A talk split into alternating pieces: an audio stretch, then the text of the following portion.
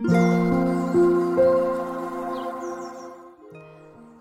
さんこんにちは、なおこです。インタビューライターがお送りするつづるラジオ。このチャンネルでは取材や執筆を通して学んだことフリーランスの暮らしやキャリアについてお話ししています。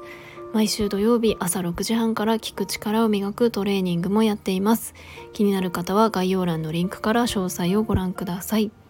今日は7月7日金曜日です。皆さんいかがお過ごしでしょうか、えー、七夕ですね。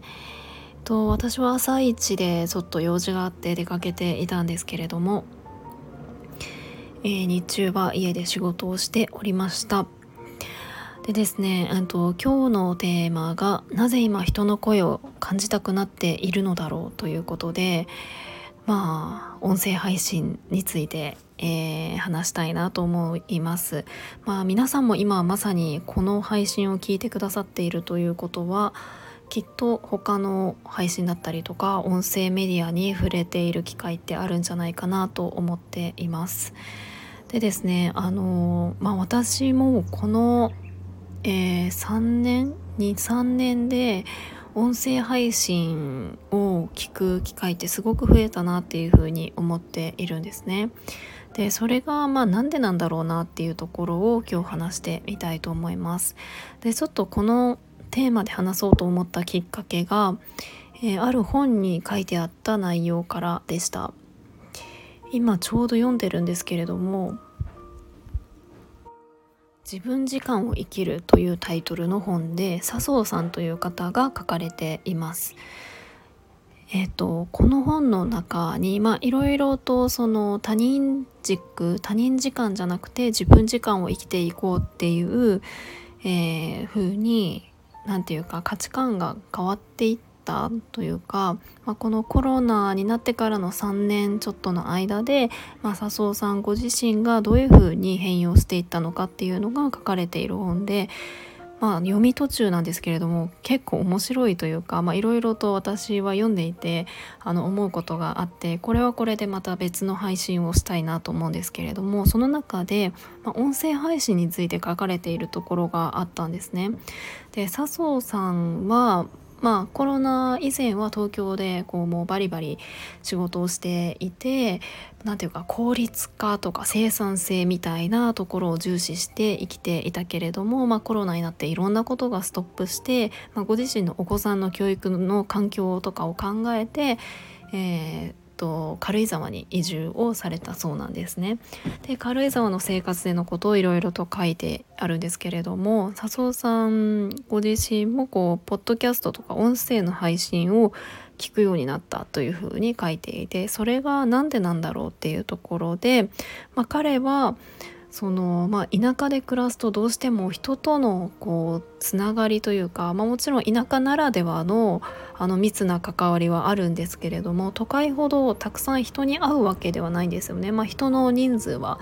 少ないですからね。でなので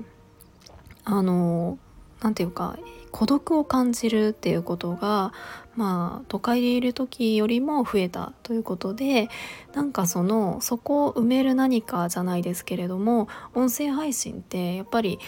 ちょっとこう身近に感じるというか自分に語りかけてくれてるような感じだったりとかなので知り合いの音声配信をよく聞いているみたいなことが書かれていたんですよね。でこれはあすごくよくわかるなっていうふうに思いました。で私がま音声配信を始めたのもえっ、ー、と始めたのはコロナから1年くらい経った時かな、はい、そのタイミングで始めて自分が始めたっていうこともあっていろんな方の配信も聞くようになったんですよね。で私の場合はその何て言うかコロナとかあの田舎の移住とかそういうところよりかは自分の働き方が変わったっていうことが音声配信を聞くようになった一つの要因なんじゃないかなっていうふうに思っています。えっとまあ、あのフリーランスになる前は会社員をしていて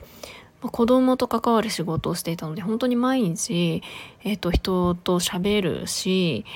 話も聞くしみたいな感じだったので家に帰ってまで何て言うか誰かのこう話を聞こうみたいな感じであんまりならなかったんじゃないかなと思っています。まあうん当時はそんなにあの何て言うんですかね音声配信に意識が向いていなかったっていうのもあるかもしれないんですけれども、まあ、そこまで、うんと、聞いていなかったなと思っててでもフリーランスになってからはやっぱり一人で仕事をする時間がものすごく増えてなんかそうなった時に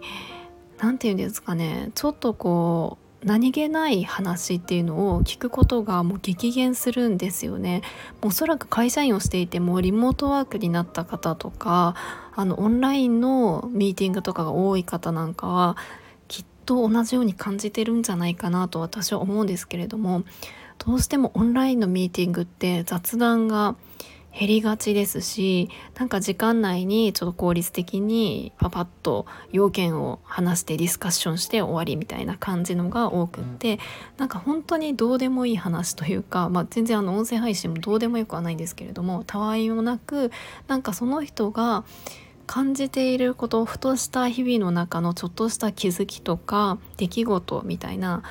ことを聞けるっていうのがやっぱり何て言うかどこかで求めているところがあるんじゃないかなっていうふうに思いました。なので本当にうん自分が音声配信を始めたっていうのも一つのきっかけですしあのそのタイミングがちょうど私はフリーランスになったタイミングと大体同じくらいだったので、えー、そういったところもあの関係してあの音声配信を聞くようになったんじゃないかなっていうふうに思っています。そうなので、まあ、 Audible とか、まあ、YouTube なんかでもね普通に流しっぱなしにしてあの音声メディアとして、えー、使うこともできますけれどもなんとなくですねあの Audible って、まあ、本を読み上げてくれるアプリあのそういったコンテンツですけれどもコンテンツサービスですけれどもなんか私はあんまりですね Audible はそんなに合わないというか、うん、本はあの目で読みたいタイプなのであんまりなんですけれどもやっぱり人の何て言うかちょっと身近に感じるようなちょっとした話っていうのはすごく好きなので聞いてるなっていうふうに思います。えー、皆さんは、えーと、なんで音声配信を聞いていますか？なんかそこに感じる価値とか、うん、きっと何かしらの理由があると思うんですよね。ということで今日は、まあ、なぜ今人の声を感じたくなっているんだろうかっていうところをお話ししました。えー、この自分時間を生きるっていう本についてもまた後日、えー、紹介をしたいと思います。今日も最後まで聞いていただきありがとうございました。もいもーい。